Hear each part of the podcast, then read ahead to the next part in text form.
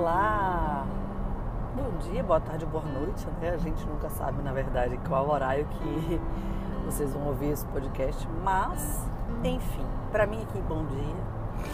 Estou no trânsito e, como gosto de fazer, de otimizar esse período, não só para ouvir os podcasts, mas quem sabe também agora para gravar os podcasts, né? É um percurso geralmente muito solitário e diferentemente de, de onde eu vim, né? Voltar a me apresentar, né? Quem sabe vocês não conseguiram ver o episódio de apresentação.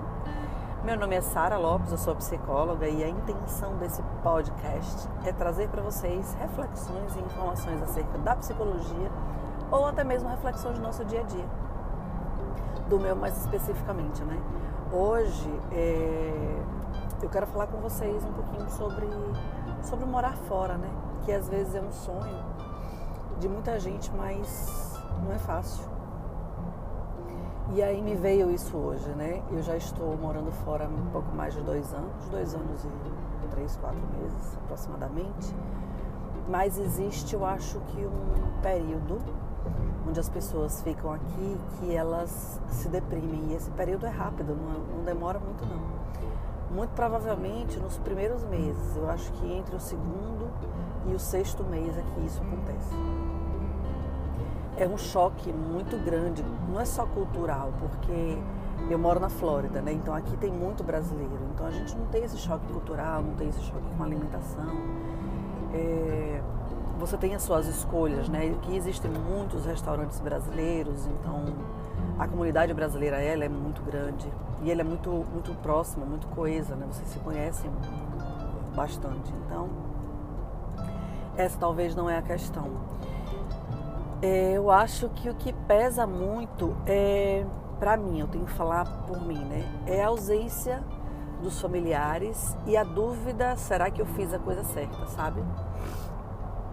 Logo que você chega aqui, eu acredito que em todo o país, né? Você precisa se reconstruir, precisa recomeçar. Por mais que hoje em dia a gente tenha as mídias sociais que aproximam muito as pessoas, lógico, acredito que seja diferentemente do, de tempos passados, onde você não tinha essa possibilidade de fazer uma videochamada, por exemplo. Mas ainda assim, é, você se você está muito limitado aqui, né? Então, é, eu tinha uma roda de amigos maravilhosa, até hoje eu tenho, né? Tenho uma roda de amigos muito boa, então a gente sempre se reunia você tem uma liberdade de ir e vir no seu país que é diferente do, da liberdade que você tem em outro país. Às vezes você se esbarra na questão da documentação, então você acaba ficando um pouco limitado. Então existe essa essa dificuldade, sim, de você. Eu acho que é um período de adaptação que você passa, né? Nos primeiros meses, eu acho que no primeiro, segundo mês é um mês muito de euforia, de oba-oba, de conhecer coisas novas, sabe? Então você está muito ainda na empolgação então essa, esse choque ainda não bateu. Você vai para um parque, você vai para outro. Às vezes você quando vem para cá para o país você até vem com um dinheirinho, mesmo que seja pouco, mas dá para você sair, né? Aquela euforia da viagem mesmo, como se fosse o turista. E daí depois você cai em si e percebe que você não está aqui a passeio, né? Você está para ficar. E eu acho que quando você se dá conta disso é que começa a sua cabeça a pirar. É, isso aconteceu comigo sim. Eu passei, eu acredito que cerca de 30 dias, chorando praticamente todos os dias, todas as noites, me perguntando o que que eu fiz. Porque, diferentemente de várias outras pessoas que fazem isso, eu tinha muito a perder. É, quando eu resolvi vir morar fora, minha intenção principal sim foi estudar. E daí quando eu resolvi morar fora, eu, eu não me dei assim, eu sabia, coloquei no papel, lógico, tudo que eu ia precisar, só que você não tem noção do que de fato é, entende? Então você não conhece ninguém, você não, você não tem família, você, você não tem seu nome, né? Então eu, como eu já falei, eu era psicólogo, então eu saí do Brasil no auge da minha carreira. Eu não tinha horário vago para atendimento na minha agenda. Então isso foi assim, é, foi uma decisão tomada, calculada assim. Eu levei geralmente um, aproximadamente um ano né, para tomar essa decisão. Mas foi tomada. E aí eu E daí quando eu cheguei aqui, quando você não conhece ninguém, quando você não tem nome, você precisa sobreviver numa cidade grande. Eu como vim para estudar e estudo aqui em outro país não é barato, tá? Não é barato, mesmo quando você vem com, e especialmente aqui nos Estados Unidos, que você recebe, né? Aqui tudo você gasta em dólar. E eu ainda tinha pacientes no Brasil, ainda tenho, né? E daí é, você acaba recebendo em real quando você converte para o dólar não tem realmente o mesmo valor, a moeda em si. E você se frustra muito, então você precisa começar a se submeter a fazer vários trabalhos aqui. E isso não foi diferente comigo. E no início, como eu estou dizendo, não é nada que vai te humilhar, não é nada que, né, que vai te diminuir. Absolutamente. É tudo muito. E, e as pessoas aqui, eles são muito, muito. Eles tratam com muita educação e muito respeito, independente do trabalho que você exerce. Acontece que a frustração vem justamente porque você não está trabalhando naquilo pelo qual você se formou, você estudou, você se propôs, a, propôs, né? Olha que sotaque, nem é meu. Aquilo que você se propôs a fazer. Então, eh, eu acho que a dificuldade que a gente sente é muito nesse sentido. Eu, pelo menos, né, senti isso. Fora a ausência da família, que isso para mim tem um impacto muito grande é, como a gente fala, né? Existe a facilidade da, das videoconferências, mas eu não, eu sou muito de, de presença. Eu não sou muito de virtualidades. E eu tenho umas tias que eu amo demais, amo, amo, amo. E aí toda vez que liga é um chororô, é um chororô. Tanto meu quanto delas, então às vezes eu até evito ligar para não chorar e para às vezes não passa a ideia de causar sofrimento no outro, né? Então eu evito ligar e eu ligo nas datas comemorativas ou quando a gente precisa realmente falar ou quando meu irmão vem para cá, meu irmão mora próximo, mora cerca de 3 a 4 horas de viagem. Mas enfim, é, existe uma, uma, uma, dificuldade nesse, nesse sair, né? E aí eu falei das dificuldades, mas eu preciso falar também das vantagens. Tem algo que, assim, quando me perguntam, e hoje você quer voltar? Naquele período em que eu chorava todos os dias, todos os dias eu pensava em comprar minha passagem de volta. Todos os dias eu queria voltar. Todos os dias. E daí hoje, depois de dois anos de passado esse período, você quer voltar? Não. Aqui não tem árvore de dinheiro, entende?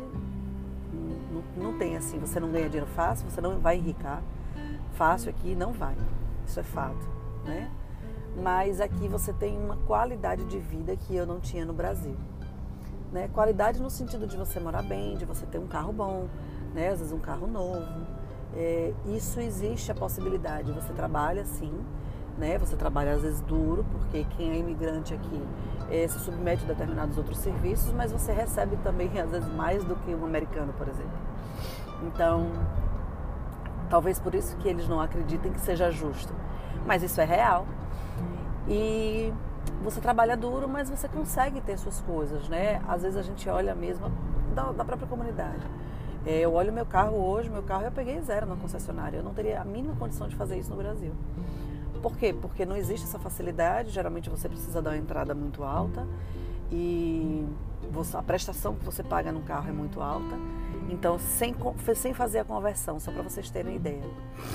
Eu pago no meu carro que seria equivalente a 400 uh, ah, dólares que seria equivalente a 400 reais se você fizer um por um, né, que vem no mesmo, só que aqui o poder de aquisitivo do dólar é maior.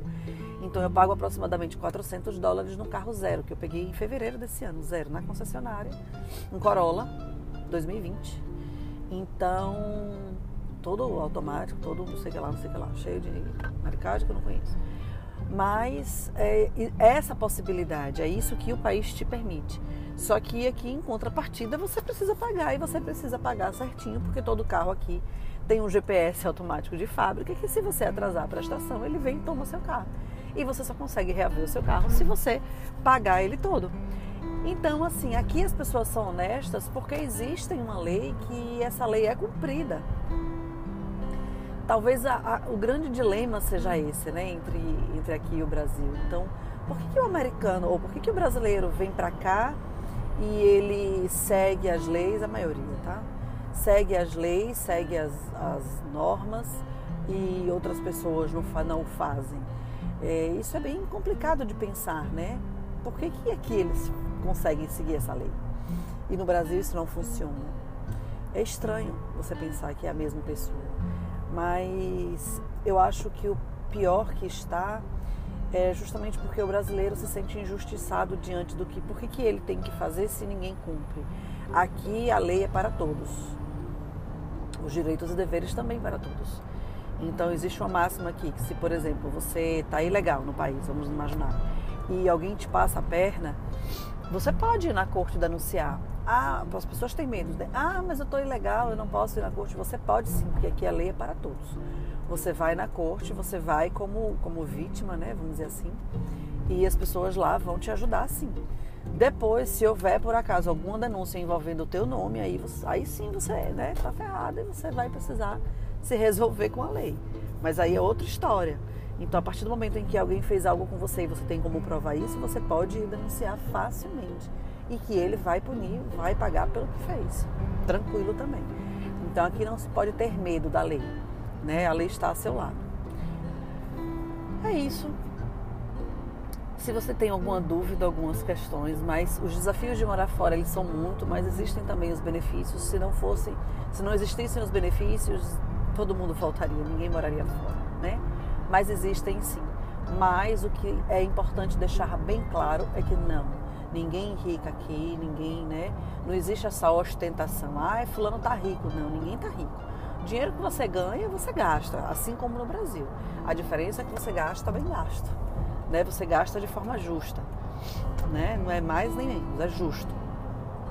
Eu acho que a grande diferença é essa. Fora que é, não sei se eu não lembro se eu falei isso, né?